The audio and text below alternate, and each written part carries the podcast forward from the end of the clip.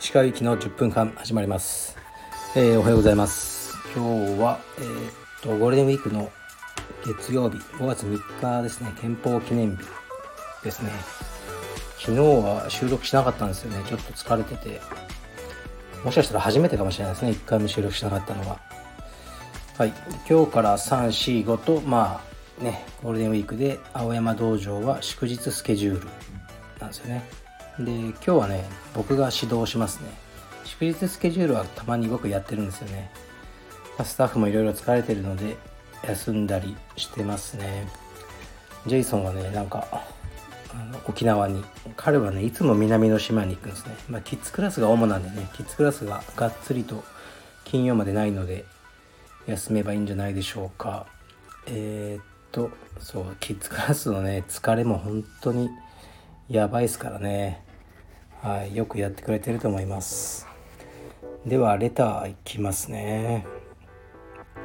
えー、っと今日は3つぐらいですかね。ああとレターね一応読まないんですけど読まないでほしいって書いてあったんですけどあの僕に腰痛にねいいとされるこう器具のこととかね教えてくださった方どうもありがとうございました。助かります。あのネットでね見てみようと思います。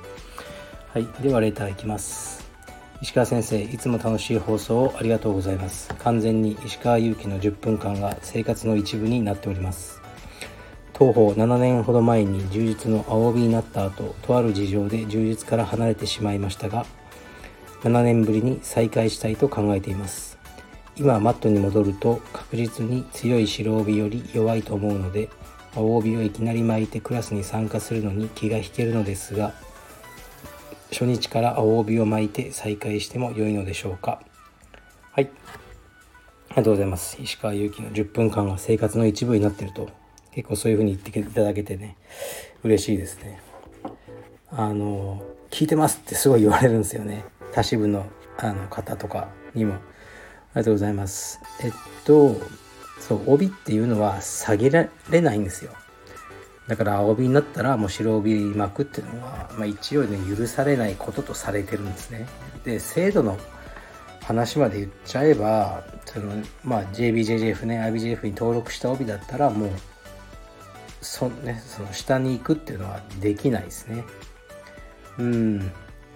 まあでもやろうと思ったらできると思いますよ。別にお金払わずに、ね、もう連盟からなんかねそしたら更新はされないから。でもう一回白帯で出し直す。無理じゃないと思うんですけど一応充実っていうかねその格闘技の文化としてはもう帯はね一回もらったらもう下がれない。っていうのがあるのでもうこれは青帯でねやるしかないですね。10年やってなくても。20年やってなくても。で最初ね大変だと思うんですけど信じましょう充実を。7年前の青帯だった実力がねあの体に残ってると、まあ、体が動かないかもしれないですけど知識としてまたね動きとしてはあのね。でそんな7年間でそこまで変化したの？進化してないですか？ら充実も。うん言っても。だからあのすぐね対応できると思うので頑張りましょう。僕なんかもそうですよ。黒帯はね僕は黒帯で下がることはないですけど、ね、年齢とかいろいろあってどんどんもうねうちの茶帯紫帯とかとねやるのもきついですからね。でもだからってねあの帯を下げていくことはできないし僕が一番強かった時の黒帯ねだった時はこんなもんじゃなかったんだぞと思いながら練習をしています。はい。だからうちにもね他の他の道場でずっとやっててもうやめちゃって一応茶帯までもらったんだけどもう本当に随分やってないからね青帯から始めたいとかいろいろ言われますけどね。僕の答えはいつも今ね語ったようなものになりますね。はい次いきます、え、いつも楽しく拝聴しています。今会社員でそれなりに楽しく人生仕事人生を送っているのですがいつか小さくとも独立して好きなことで生きていきたいと思っています。独立した時のため MBA で経営学や簿記の勉強をしているのですがご苦労をされながらも独立して成功されている先生の話を聞いていると本質的に重要なことは他にあるのではないかと思っています。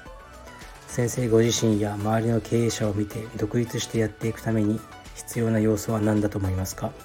教えていただけますと幸いです。はいありがとうございます。でもあの偉いですね。こうやって会社員やりながらね MBA で経営学僕が勉強してる。大変だと思います。それが一番大事なんじゃないですか？そうやって勉強してることが。はい。で重要なことっていろいろあると思うんですけどまあ本当にパッと思いつくのはストレス耐性ですよね。うん。やっぱりストレスがね半端ないんですよ。あの自営業は。もちろん会社員の方が持っているのと違うストレスですよね。会社員であるストレスもあると思いますけどまあ自営業のもストレスがあってそのストレスに耐える力はないとやっていけないと思いますね。だからまあ僕とかもねいろいろトラブルがあったりねクレームをいただいたりするんですけど基本的にはねもうぐっすり寝てますね。うんまあそう。うん。であとは運も必要です。これは自分でコントロールできないですけど運っていうのは絶対にあると思いますね。僕は運が良かったと思ってます。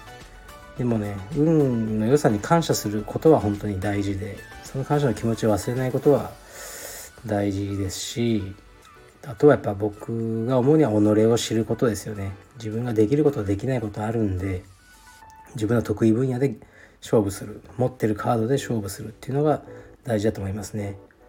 最近あの僕のすごく古い生徒が道場に来てたんですけどなんか話してたら「先生 ADHD だと思いますよ」って言われてすぐ笑っちゃったんですけど、まあ、そういうこと言ってくれるのまあ嬉しいですよね。僕ねほんとそうだと思うんですよ。そのあまりね ADHD の定義とかもねよく知らないですけどね。注意えー、っとなんだろう注意欠陥ね多動性障害とか、まあ、そういうあれだけど、まあ、何らかの発達障害みたいなのはあの僕もあると思うんですよね自分自身に。それは数字なんですよ。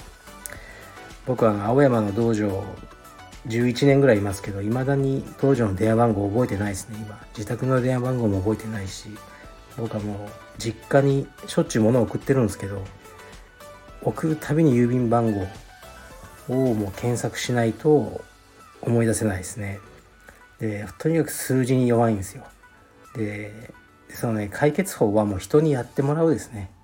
これ自分でやろうとしたらすごいストレスになっちゃうのでうん、そういうふうにこう己を知ることで僕はもう数字は扱わない、まあ、それで損してる面もいっぱいあると思うんですけどね。でももうそういうあのことだと思ってますね。はい。頑張ってください自営業。大変ですけどね。えー、っともう一個いきますね。ちょっと待ってください今8分か。もう一個いけるな。えー、っとはい。最後のやついきますね。ラジオを楽しみにしています。地方の柔術好きのものです。理不尽なことがあってもはっきり言えず飲み込んでしまいます。練習に行きたくて定時に仕事が終わるように頑張ってもその後残業を振られてもはっきり断れません。かっこあーちょっと今回は風に嫌そうな感じは出してます。かっこ閉じ。はっきり断るコツがあれば教えてください。よろしくお願いします。はい。ということですね。まあ、多分僕のラジオとか聞いてたらみんなが思ってるのは石川さんはなんかはっきりしてるなって思ってくれたりもしかしたら石川さんみたいに何か物事をはっきり言えるようにあのとかねなったらいいなとか思ってるのかもしれませんが僕は上司がいないからですよ。上司がいたとしたらはっきり断れないですよ。社会のシステムはそういう風にできてないです。上司は部下より偉いんですよね。それはあの、もう社会ルールとしてあってで社長とあと全員平社員っていう会社はなかなか成立しないですよね。だからうちのスタッフは僕の言うことを聞かなきゃいけないしそれが制度として間違ってるんだったらねまたそれは別のところに訴えればいいと思うんですね。もう労基とかに。でもそのだから分かんないですよ。この会社の残業のルールが。でもあるね、残業っていうものがもうシステムとしてあるんだったらやるしかないんですよね。逆に、まあ、ちょっと気になったのは嫌な感じは出してます。それが僕ダメだと思うんですよね。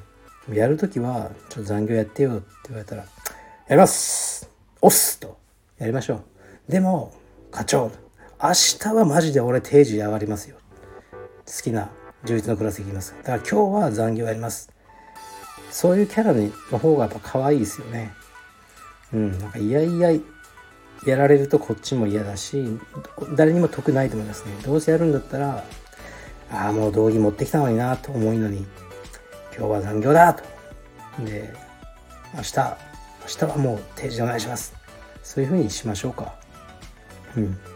その上司のね残業のお願いをズバズバこうね断ってやったとかよくねツイッターとかでそういうこと書いてる人いますよね。こう定時で上がってやったぜとか。ツイッターってああいうもう弱者のメディアなんでああいうことを書くとすごい称賛されるんですけどうん僕はやっぱ経営者的に言うと、うん、なかなかそうはねあの思わないですね。で別に残業全くしない人もいいですけど進んでするやつもいるんですよ。でそこで給料に差がついたり昇進に差がついたりすることは当然だよと思いますね。だ僕だってスタッフいっぱいいますけど頑張るやつから可愛がる。と思ってるのでちょっと、ね、方向性を変えましょう。そしてまあ昇進してね残業しなくていいようなとかもっと自分のね時間がコントロールできるような地位を手に入れる。そっちの方面で頑張ってみてはどうでしょうか。はい。では今日はクラス指導あるし多分明日か明後日もやりますかね。はい。頑張って指導します。来てください。なんかゼロとかだったらねやる気なくなっちゃうんで。はい。失礼します。